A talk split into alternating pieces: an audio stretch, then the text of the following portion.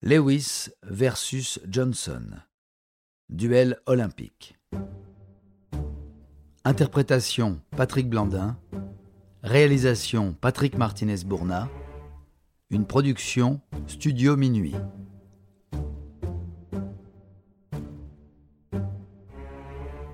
Jamais l'athlétisme ne connaîtra une telle rivalité.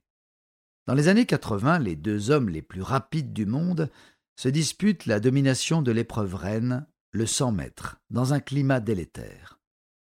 L'Américain Carl Lewis, star mondial, face au sulfureux Canadien Ben Johnson, c'est un affrontement sûr et hors de la piste qui a fasciné l'athlétisme durant de longues années. Lors des Jeux olympiques de 1984, Lewis réitère l'exploit de Jesse Owens 48 ans plus tôt, en remportant l'or sur 100 mètres, 200 mètres, 4 fois 100 mètres et saut en longueur. De par ses performances, ses records et sa popularité, il est logiquement élu athlète de l'année avec un apport considérable sur la médiatisation et la professionnalisation de l'athlétisme. Mais les années suivantes, l'ascension de Ben Johnson bouscule la hiérarchie. De médaillé de bronze en 84, le Canadien devient challenger principal puis numéro 1 mondial sur 100 mètres, multipliant les performances d'exception pendant que Lewis stagne. Lors du championnat du monde 1987, Johnson confirme qu'il est le nouveau roi du sprint, gagnant la finale en claquant un nouveau record du monde, tandis que Lewis termine second, en égalant pourtant l'ancien record. Peu habitué à perdre, l'Américain va accuser son adversaire d'être un tricheur et notamment de se doper. Avant les Jeux de Séoul en 1988, Lewis bat Johnson, témoignant de son retour au sommet et accentuant la rivalité entre les deux athlètes qui ne cachent pas leur haine l'un vis-à-vis de l'autre. Le monde entier a les yeux rivés sur la finale du 100 mètres lors de cet été 88 et il ne sera pas déçu. Après un départ absolument titanesque, Ben Johnson conclut son sprint avec une nette avance, s'adjuge le titre olympique et explose le record du monde avec 9 secondes et 79 centièmes au compteur. Mais l'euphorie ne durera pas. Trois jours plus tard, le Canadien est contrôlé positif aux stéroïdes, suspendu deux ans, destitué de son titre et de son record. Lewis devient ainsi le nouveau champion olympique. Ben Johnson ne reviendra jamais au plus haut niveau, tandis que Lewis continuera de briller et de diviser l'opinion publique qui le trouve égocentrique et arrogant.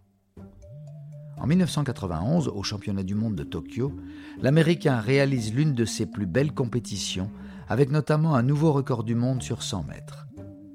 Mais dès l'année suivante aux Jeux olympiques, il ne peut se qualifier que sur la longueur et le relais 4 fois 100 mètres, où il conserve l'or. Il prendra sa retraite en 1997, salué comme l'athlète du siècle, mais peu apprécié de ses adversaires et du public. Lors de l'apogée d'Usain Bolt, Lewis l'accusera de dopage, s'attirant les foudres du monde de l'athlétisme, d'autant que son propre cas est douteux. En plus de l'équipe de Johnson qui dénonçait la protection de Lewis par les instances antidopage, plusieurs spécialistes ont affirmé que la star américaine a été dopée durant la majorité de sa carrière et que l'évolution de la morphologie de sa mâchoire en est une preuve.